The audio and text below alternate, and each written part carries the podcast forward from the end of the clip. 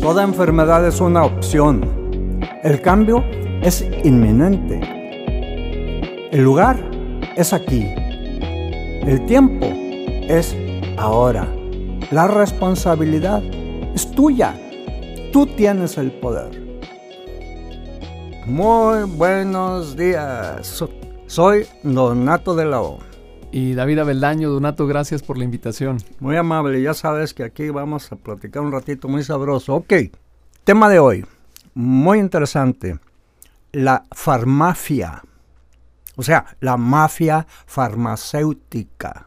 Ok, vamos a hablar de esto, podrá ser polémico, eh, muy interesante entenderlo y saber qué onda, por qué y cómo llegamos a esto.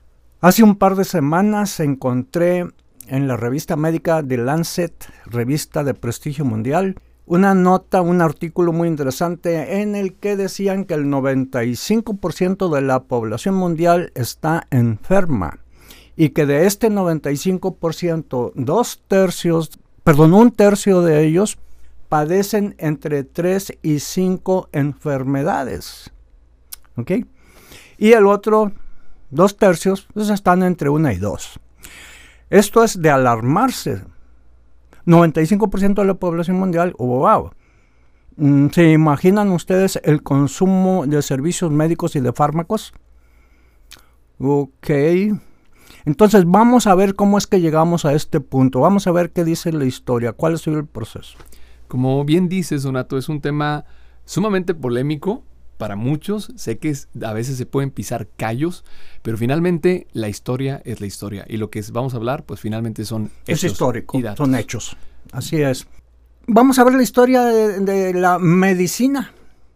Y no me le pongas adjetivos, vamos a hablar de la medicina, lo que siempre ha hecho el ser humano a través de la historia.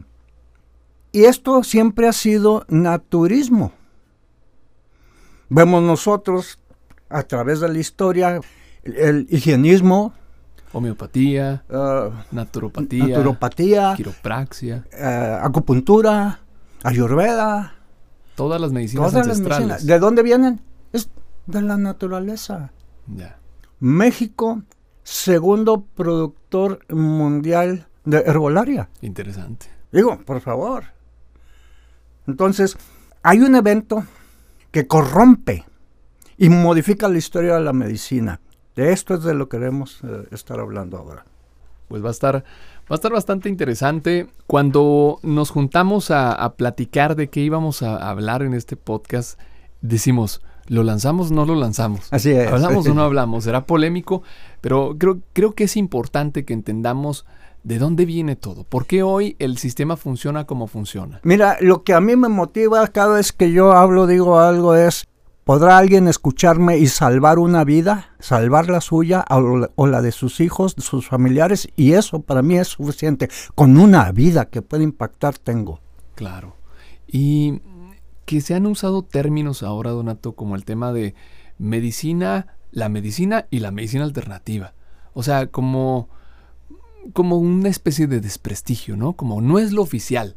Pero todo eso tiene una historia que nos vas a platicar que está bien interesante.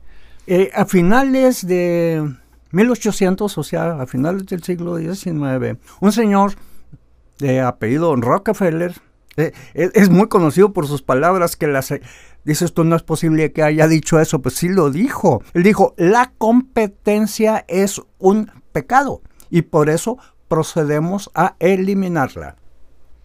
Este hombre era uno de los fuertes empresarios de, la historia, un un famoso petrolero. así, es, petrolero. Y muy interesante porque eh, se da cuenta que a partir de petróleo puede sintetizar sustancias medicinales, que en Estados Unidos eh, se les denomina drogas. Y esto con base en petróleo. ¿Ok? Se da cuenta como buen empresario que podía comercializar todo esto sin ninguna competencia. Entonces la cosa es cómo puedo acabarme a la competencia, porque exactamente fue su filosofía que siguió en el negocio petróleo, no aceptó competencia y hizo el monopolio más grande que se llegó a conocer, petróleo. Ya. Don, uno de los primeros medicamentos, recuerdo que se sintetizaron fue la, el ácido acetilsalicílico. ¿Así la aspirina? La, aspirina, que, es. uno de los medicamentos más vendidos en el mundo. Así es. Y de hecho, esos, esos laboratorios, que muchos pues, ya tienen el nombre, eh, pues lo reconocen, ¿no?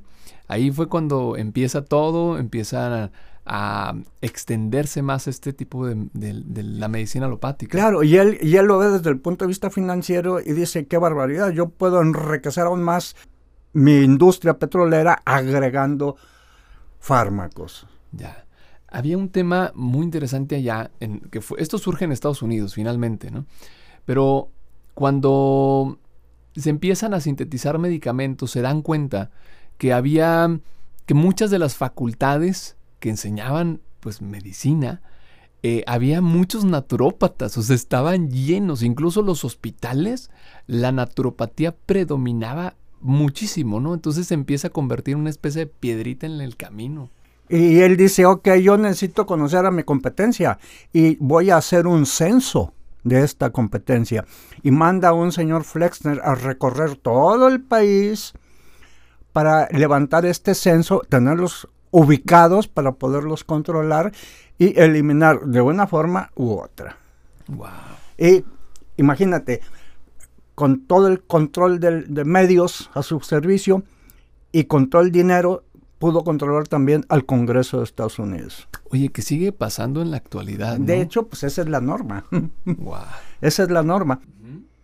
American Medical Association consigue el, el permiso, er, era su agencia, su creación, y consigue que la hagan la única fuente capaz de expedir licencias médicas. Y eliminó absolutamente a todo lo que había en el país. Entonces, la única posibilidad de atender a un enfermo era a través de alopatía, o sea, medicinas con base en petróleo y con todo el permiso, licencia de los reguladores que eran, pues, por así decirlo, suyos. Claro porque ah. el Congreso pues, le dio carta blanca para hacer todo esto. El, uno de los textos, yo eh, recuerdo de, ese informe, Donato, es, decían que las facultades médicas estaban llenas de charlatanes y, curanderos que, pues, que enseñaban una medicina sin base científica. Es, según ellos. Ahí, ahí arrancó todo el, pues todo el show. Y de ahí viene pues el, el, cómo ahora se maneja la medicina convencional. Así es, totalmente. Hablabas también, eh, ahorita que veníamos en el automóvil, sobre en la Segunda Guerra Mundial, me platicabas cómo eh, en el tema de los laboratorios que se trajeron a gente de otros países. No, no, fue muy interesante porque él le dice al Departamento de Defensa de su país, Estados Unidos, le dice, hey, aquí está la ubicación de toda la industria química y de fármacos en Alemania. Esto no se va a bombardear. Las quiero íntegras porque las voy a desarmar y traérmelas a Estados Unidos con todos los científicos que trabajan en ellas. Y se los trajo, tal cual. IGB Farben, ¡pum! ¡Oh! Se trajo para acá. Finalmente una de las empresas más poderosas en el mundo, ¿no? Que es está el armamento, está la farmacéutica. Sí, son sus negocios. Sí, la petrolera. Ah, claro, pues con qué se mueven aviones, portaaviones, buques, gasolinas, petróleo así es. Y luego, claro, muy interesante, ¿cómo puedo hacerme de todo el poder en, facultades médicas? Con fundación, con... ¿Con dinero? Subsidio, con dinero. Ah, ¿quieres un hospital nuevo, una ala nueva? Sí, ¿cómo no? Ah, yo te la voy a financiar. Este, nomás vamos a hablar de algunas condiciones. Claro. ¿Y cuáles fueron las condiciones? Voy a ponerte gente mía ahí adentro es un, sistema corrompido finalmente. Totalmente. Pero fíjate qué, qué interesante de las primeras decisiones que tomó en currículum médico. O sea, él definió el currículum médico. Y una de las decisiones que para mí es esencial, es vital, que fue eh, la trama de todo esto, es prohibir clases de nutrición en las facultades de medicina. Y qué delicado. Pues imagínate, él no quería que el médico se diera cuenta que a través de una buena alimentación se puede resolver cualquier tipo de problema en el ser humano. Pues es la base de la salud, ¿no? Nada más. Finalmente comes, eres lo que comes. Así es. Ya. Entonces, pum. ¿Y qué es lo que tenemos? Lo podemos ver. O sea, hay una ignorancia increíble a, nivel de medicina sobre alimentación.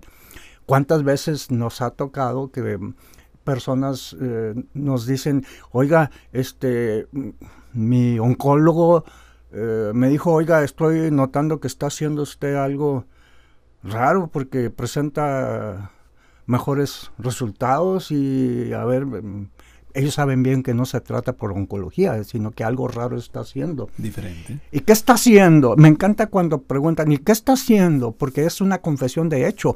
A ver, yo sé que de acuerdo a lo que yo estoy haciendo, esta mejoría no sucede. Pero ¿qué está haciendo? Porque usted está haciendo algo, porque está en mejoría. Ay, es que estoy siguiendo esta dieta y se sulfura.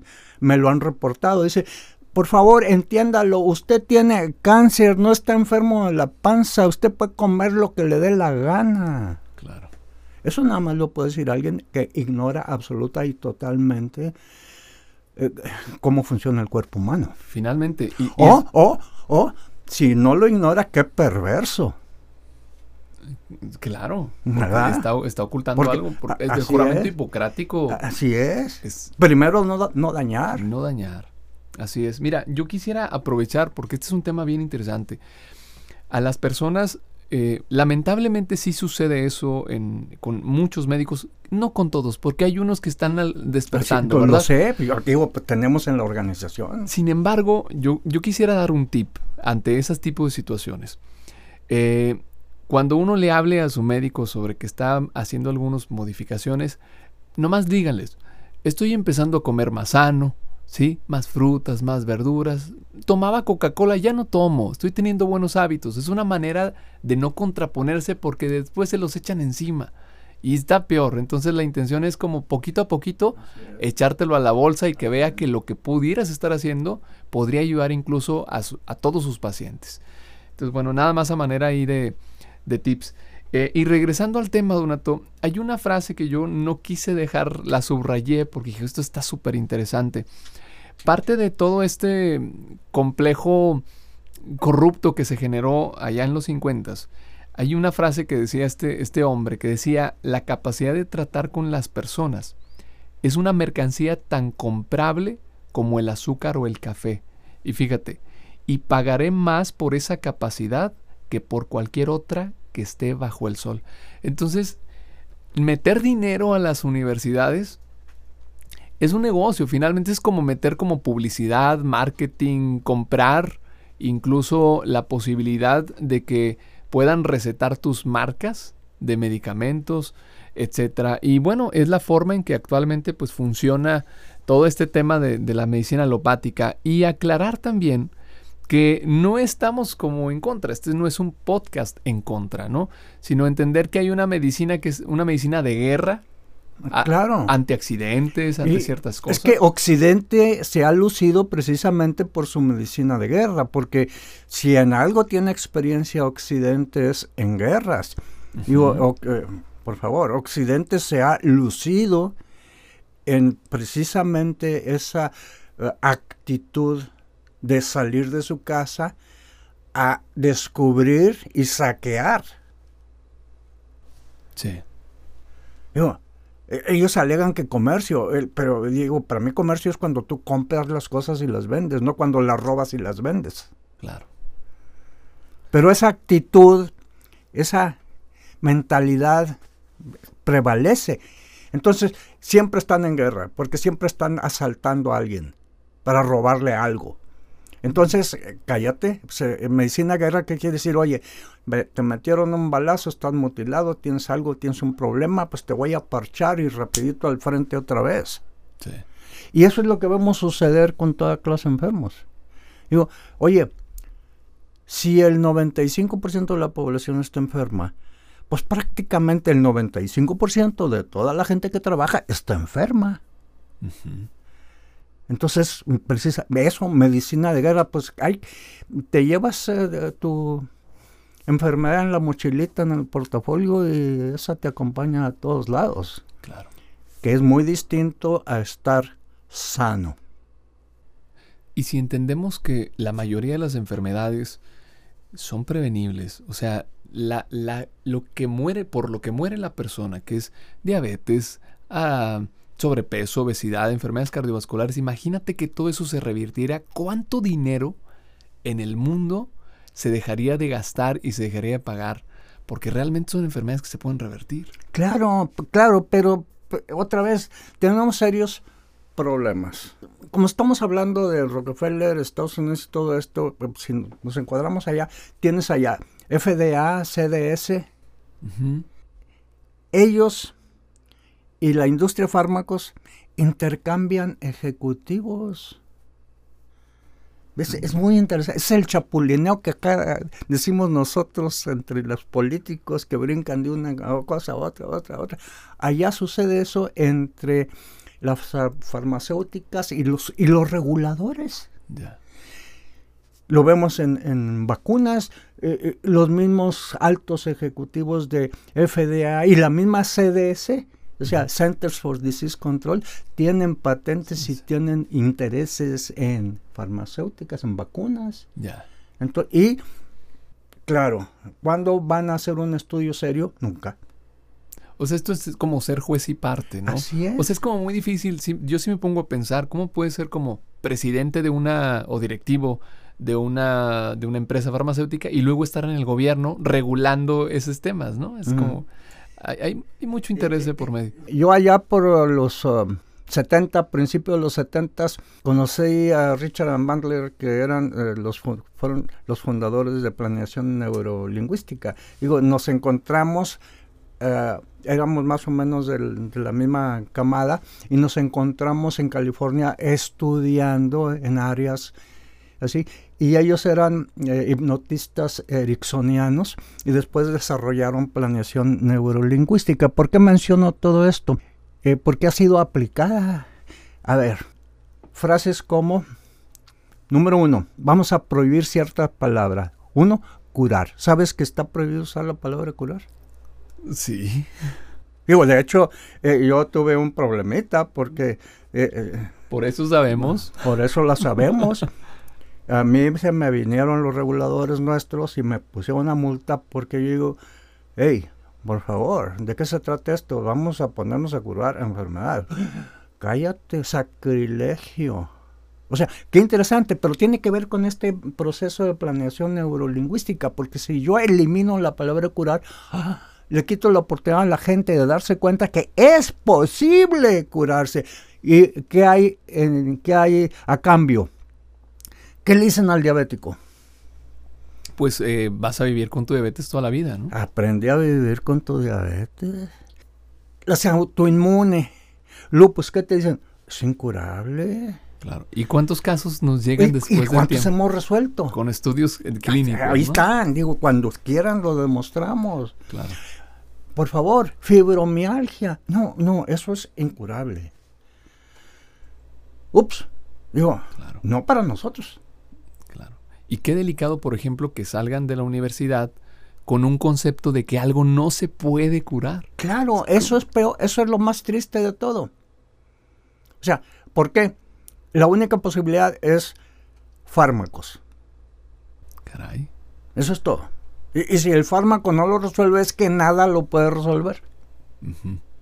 Porque los demás somos charlatanes. Y la ciencia ya realmente ha comprobado, por ejemplo, cómo el estilo de vida tiene que ver con, las, con la salud y las enfermedades.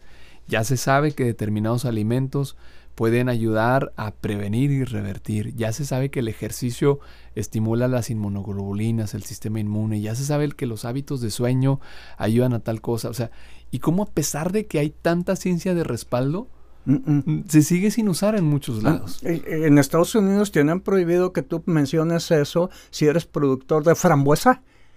Tú no puedes decir que tiene estas propiedades médicas. No se puede. O sea, legalmente estás impedido. Se te echan encima. Hay un tema eh, que igual valdría la pena porque creo que va de la mano con esto. Y es ¿cuántos medicamentos también han salido al mercado y que finalmente se tienen que retirar? Uh, ¿O cuántas personas mueren por medicación? por esos medicamentos. ¿Te acuerdas de la talidomina? Sí. Los niñitos que nacían sin brazos y sin piernas. O sea, a mí eso me causa mucho... A ver, ¿cómo es posible que lances al mercado una sustancia con la cual no has hecho absolutamente ninguna exploración en cuanto a qué impacto va a tener transgeneracionalmente? Sí, porque eso, eso tendría que pasar años y años y años. ¿no? Los- Ya no- pasaron. Ya pasaron. Y ahorita por eso estamos Ya así. pasaron. Y ahorita, ¿qué, qué sucede? Eh, En, en 2020, el 95% de la población está enferma. ¿Por qué? Porque nunca hicimos eso. ¿Por qué? Porque no les conviene. Ya, Está, está difícil. claro. ¿ok? Ahora, hay otras eh, que todavía están vigentes y que yo veo la mano negra detrás de ellas. Y voy a hablar específicamente de las estatinas. ¿Para el colesterol? Sí. Número uno, ¿qué hacemos? Satanizar algo. Entonces vamos a satanizar el colesterol. Oye, traes el colesterol alto. Y la gente se asusta. ¿Por qué? Porque te puedes morir de un ataque al corazón. Y mentiras. ¿Ok? Te dicen colesterol bueno, colesterol malo. Eh, vamos a, a- aclarar eso, por favor. Colesterol es colesterol. No hay colesterol bueno y colesterol malo. Le dicen colesterol malo a lipoproteínas de, de baja densidad y le dicen colesterol malo a Bueno, el, el- el malo son baja densidad, ¿sí? Sí. El LDL y, Así y es. el HDL, que es el, el High Density, así es. Así es, así es. Y También le dicen colesterol malo. ¿Ok? Lipoproteínas son lipoproteínas, no es colesterol. Lipoproteína es el vehículo que el cuerpo usa para llevar el colesterol hacia donde es necesario, El carrito, el carrito. ¿ok? Y las otras son el producto del bioquímico de carbohidratos refinados y azúcares refinados que devienen en triglicéridos, que es una grasa de mala calidad, que no es colesterol. ¿Por qué le pones colesterol de nombre? O sea, qué interesante, fíjate, tomas, tomas colesterol, tomas triglicéridos, tomas lipoproteína, lo echas eh, como si fueras a hacer una bebida en una coctelera, lo bates y las- la suma total de todo esto le dices colesterol. Oye, traes alto el colesterol. No. Fíjate, colesterol es una de las moléculas más importantes del cuerpo. Tu cerebro, que es el 2% del peso del cuerpo, contiene en un momento dado el 25% del colesterol de todo el cuerpo. Es responsable en un momento dado de, de, de estructura del mismo cerebro, obvio. Si el 25% del colesterol está ahí, est- está formando parte estructural de tu cerebro. Y por otra, es responsable de sinapsis, que es la comunicación entre ne- neuronas. O sea, es lo que me da a mí la capacidad de detectar información, procesarla, actuar de acuerdo y guardar la experiencia en la memoria y retraerla cuando yo la necesite. O sea, son procesos cognitivos. Y las estatinas te tumba esto. ¿Por qué? Porque estás atacando el colesterol, estás bajando el colesterol, estás abriendo un portal increíble de enfermedades neurálgicas. Ya. Entonces, ¿algún Vitamina D. ¿De dónde la sacas? sol y colesterol? Sol y colesterol. Te bajo el colesterol, ándale, vas a tener problemas con vitamina D. Ya. ¿Te das cuenta? Eh, entonces, ah, caray.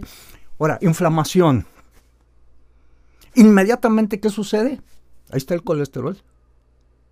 Y luego dicen, ah, el colesterol está causando inflamación. No, el colesterol está ahí porque es la primera respuesta del cuerpo para atender la inflamación. Ya. Muy interesante, eh, principio del Lechetelier. 1888.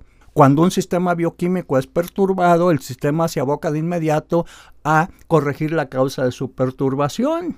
Entonces, ¿qué está haciendo el colesterol? Es la respuesta inmediata del cuerpo para controlar inflamación. No es la causa de inflamación. Oye, Don, y pensando en, dos escenarios, yo quiero traer esto a la mente. ¿Cómo se tratan las enfermedades de forma distinta? O sea, ante la, ante la alopatía sería, ok, estatinas, que ya sabemos los efectos secundarios que puede traer. Y en el naturismo, o sea, en las medicinas que se usaban hace muchos años, era come más vegetales, hace ejercicio, ¿sí? bebe más agua, que finalmente va a tener un efecto mucho más positivo. Sé selectivo en el tipo de grasas. Exactamente. Hay, hay grasas de origen vegetal, tienes el aguacate, tienes las nueces, tienes los aceites de coco y oliva, entre tantas cosas. Que finalmente a través de eso, pues el colesterol se llega a niveles normales. Además, además, perdón, tu cuerpo fabrica dos tercios del colesterol que usas. No todo el colesterol te lo estás comiendo. ¿Qué tan importante no será el colesterol que tu cuerpo lo fabrica? Claro, interesante. Así muy interesante. Entonces, finalmente el, negocio, el negocio siempre pega duro, ¿no? El poder, el dinero. Eh, y, la industria de los fármacos es una de las más poderosas que existe. Así que, pues bueno, queríamos traer este tema aquí a colación, ¿sí? Em, y bueno, pues este, pasar al siguiente punto. Traíamos ahí, queríamos hablar un poquito también sobre el tema de eh, Pasteur Bechams, ¿verdad? De cómo los distintos enfoques también dentro de la medicina, Don. Así que, pues, eh, tú eres el experto. Mira, alopatía está basada en Pasteur, teoría del germen. Pero qué interesante. Pasteur dijo, mm, el cuerpo el organismo humano es estéril, no contiene microbios. El microbio debe ser visto como un enemigo que hay que eliminar. Entonces el sistema inmuno, tal y como él ya sacó su, su teoría fagocítica de la Meshnikov, de la inmunidad, entiende como primera línea de defensa de patógenos exógenos y entonces se basa, él en su microscopio vio que unos bichitos chiquititos andan por ahí y otros más grandes los envolvían, se los comían y los digerían. Ah, entonces los linfocitos y los ah, macrófagos y los fagocitos, comer fagocito y macrófago o sea, los grandotes. Entonces, él veía eso en el microscopio y dijo, ok, esto es mi sistema inmuno que me está defendiendo de aquello. Sin embargo, posteriormente en la historia nos damos cuenta que surge el segundo sistema inmuno, que está viendo para adentro y que se encarga de restaurar el cuerpo en todas sus...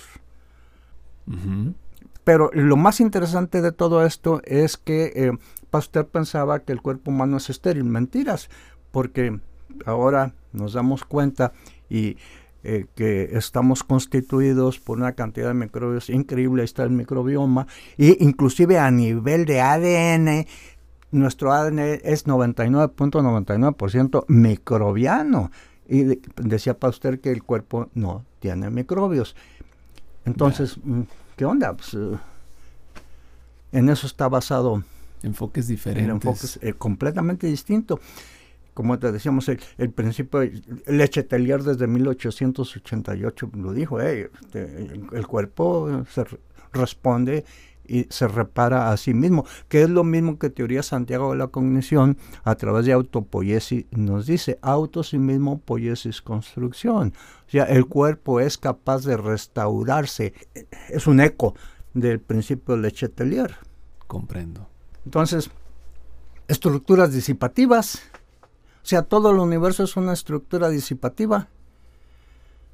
Aparece en la línea del tiempo, se desarrolla, crece hacia su cenit, se degenera y desaparece a través del tiempo. Eso es lo que nosotros hacemos. Entonces está en nuestro control la longitud de este proceso y la calidad del mismo. Si nosotros vigilamos, pues, ¿qué es lo que le estamos dando al cuerpo para poder estar fabricando células de buena calidad, para poder reemplazar todas estas que están desapareciendo? Correcto. Don, hay un, hay un concepto nuevo que está surgiendo en la, en la medicina que le llaman medicina funcional. Esa medicina eh, lo que busca hacer es un poco, no, no un poco, basado en, evidencia, empiezan a traer conceptos muy viejitos, ¿no? Claro, los conceptos básicos de la medicina natural. En, de los charlatanes. Ah, exactamente. Ah, pero ahora, ¿sabes qué? Como si funciona, vamos a legitimarlos. Ándale, exacto. Entonces, bueno, ahora se llama medicina funcional. Creo yo, de alguna manera, y, tratando de ser un poquito conciliador entre las partes, es qué bueno, qué bueno que, que la medicina está diciendo, oh, creo que eso sí funciona. Nada más destacar que no se está descubriendo ningún hilo negro. Así es. ¿Ok? Nada simplemente están regresando a las bases de la naturaleza. Tomando los 3.000, 5.000 años de medicina eh, autóctona. Exactamente. Exacto. Y bueno, si lo queremos ver de esa perspectiva, qué bueno, ¿no? Qué bueno que, que se empiezan a, unir al, al, al, lado de la luz. Así es, claro, claro, claro. Y, pero fíjate qué interesante porque esto ha llevado su proceso porque los primeros que intentaron empezar a hacer eso, aún médicos, fueron atacados bestialmente. Sí, los desaparecidos, literal. Totalmente. E, es más, digo, eh, eh, sé de casos que hasta mandaron a SWAT y arrasaron sus uh, consultores buscando todos los estudios que habían hecho. ¿Para qué? Para destruirlos, porque no convenía que se supiera lo que estaban haciendo. Ah, y, resultaron suicidados. qué delicado. Linus Pauling. Digo, vitamina C. Fue desacreditado o intentaron desacreditarlo increíblemente en Estados Unidos por decir que la vitamina C te puede curar. Claro, y es premio Nobel. ¿Sí? Dos veces. Mira. Tiene dos premios Nobel. Yo me pongo a pensar esto. Si a un premio Nobel se le puede buscar desacreditar que no hagan con, muchas otras personas. ¿no? Uh, Robert Young, en la cárcel. lo metieron en la cárcel. Puedes revisar la historia y, bueno, cualquier que ha intentado opinar distinto es inmediatamente sacrificado. Sí, y es que el que tiene control de los medios de comunicación. Completo, todos. todos, todos, todos, todos. Es que el miedo, el miedo es un, método de control muy importante, ¿no? Alguien que puede estar haciendo las cosas bien, con un comunicado, le echas a perder su carrera. Así es, así es. Eh, y, tenemos información uh, viejísima sobre la cuestión de acidosis, alcalinidad. Claro. Otto Warburg. ¿Cuánto tiempo hace de esto? Ya, ok. Sí, correcto. Muy bien, Don. Pues es un tema súper, súper interesante y como decíamos en el principio, sé que, sé que es polémico, o sea, hay temas que uno le cuesta trabajo escuchar, sobre todo pues a, aquellas personas que se han dedicado mucho a la medicina alopática, y yo siempre busco como armonizar, ah, no sé, es como mi, forma de ser, ¿no? Es como, ¿qué cosas buenas sí tienen? Creo que, creo que en parte también, pues, se han salvado muchas vidas con ciertos medicamentos. ¿La mía? Exacto. o sea, yo lo he dicho muchas veces, yo no estoy reñido con... Eh, me chocan los abusos. Pero a mí un eh, traumatólogo me salvó la vida. Por eso estoy yo aquí. Tuve un accidente increíble, tres semanas en intensivo, salí adelante, le, debo la vida. Exacto. Yo no tengo problemas con medicina en general. Tengo problemas con lo que hacen con enfermedades crónicas degenerativas. Ahí está el punto. Ese para mí es donde yo... Ah, ahí es donde ya ahora sí decimos, la farmacia. Así es, no por como, eso no como todo el complejo, no, sino... No, es, es Ahí está, en la diabetes, en, la obesidad, en la enfermedad cardiovascular. Que, te traten de convencer que no tienen cura. Exactamente. ¿Sabes qué? Resígnate. imagínate, claro, yo me veo en una junta de, empresarios, de negocios, hey, a ver, vamos a tratar de decir qué es lo mejor. Goldman Sachs se los dijo a las farmacéuticas. Señores, entiéndanlo, no es rentable curar. Le digo a la gente, es muy sencillo, pon Goldman Sachs en Google y pon la frase no es rentable curar para que veas lo que aparece. Uf, qué delicado. Entonces, ese es el énfasis que yo no estoy de acuerdo. Sí, me viene a la mente, fíjate, hay una doctora médico-oncóloga en los Estados Unidos. Ella se llama Kelly Turner. Lo que cuando ella se gradúa, es, oncóloga, entonces pues trataban cáncer. Y decía que había algunos casos, Donato, donde veía personas que se curaban, eh, que, les habían dicho, ya no podemos hacer nada más por ti, regresaban al año, dos años curados. Entonces ella le decía a, la gente, a, a, sus colegas, oye, ¿no te interesa el caso? ¿No crees que es sorprendente? Y la respuesta era, no están en la media. Como no están en la media, pues mejor vamos a estudiar los que están en la media y esos no importan. Entonces ella se pone a investigar e investigar y se dio cuenta de que había miles de casos en el mundo. Que no era la media, que era la media. De remisiones radicales y se va a investigar qué hicieron. Pues es prácticamente hicieron naturismo puro. Así es. Plantas medicinales, ciertos suplementos, la forma de comer, trabajaron en las emociones, perdonaban, pedían perdón, o sea, naturismo. Así es. Medicinas ancestrales puramente. No, pero fíjate qué interesante porque mm, yo he tenido casos en que la persona que estuvo haciendo el tratamiento y hay una remisión, el oncólogo la desacredita. No, es, es una remisión espontánea. O sea, como si eh, todo aquello que hizo aquella persona por sanar no, es relevante, no es, es, un milagro. Ve tú a saber quién sabe qué pasó. Claro. Eso es espontáneo, eso no tiene nada que ver con que cambiaste tus hábitos. Exacto. Pero eso es, una consecuencia, o definitivamente lo que aprendió en la universidad, o sí lo sabe y es perverso. Entonces, ahí es. Así como Otto Warburg, que nos dejó muy claro que acidosis es la raíz de todos los problemas, que no hay tejido sano ácido, todos los tejidos sanos son alcalinos. ¿Por qué no queremos escuchar eso? ¿Por qué no queremos escuchar el principio de Lechetelier? ¿Por qué no queremos hacer tantas cosas de teoría general de sistemas? Porque eh, somos sistemas fluyentes. O sea, yo como, proceso eso que comí, tengo un resultado. Y mi resultado es enfermedad o salud. Y, todo esto está demostrado. Entonces, ¿por qué se invalida todo eso? O no sé, no, no, no, no podemos hablar de eso. ¿Ok? Eh, doctor Pottinger, 1930 experimento transgeneracional de eh, nutrición. ¿Qué hizo? Con 900 gatos hizo un estudio que duró 10 años. Dividió los gatos en cuatro grupos. Los grupos no se cruzaban entre sí. A un grupo de ellos le dijo, ok, vamos a darle de comer lo que la naturaleza tiene designado. ¿Qué? Alimento natural, es un felino silvestre. ¿Qué come? Animalitos. Punto. Entonces renacuajos, lagartijas, sapos, ratones, pajaritos, la fregada, se mueve, se lo come, es un cazador. Claro. A un grupo le dieron eso. A otro grupo croquetas, a otro grupo residuos de alimento doméstico, a otro grupo eh, leche pasteurizada y esto y otro, mezclas. ¿Qué sucedió? Es interesantísimo. El único grupo que, grupo que prosperó fue el que comió de acuerdo con la naturaleza. Es el único. Los otros tres grupos casi casi se comportaron igual, porque su común denominador es que no comían de acuerdo con la naturaleza. Claro.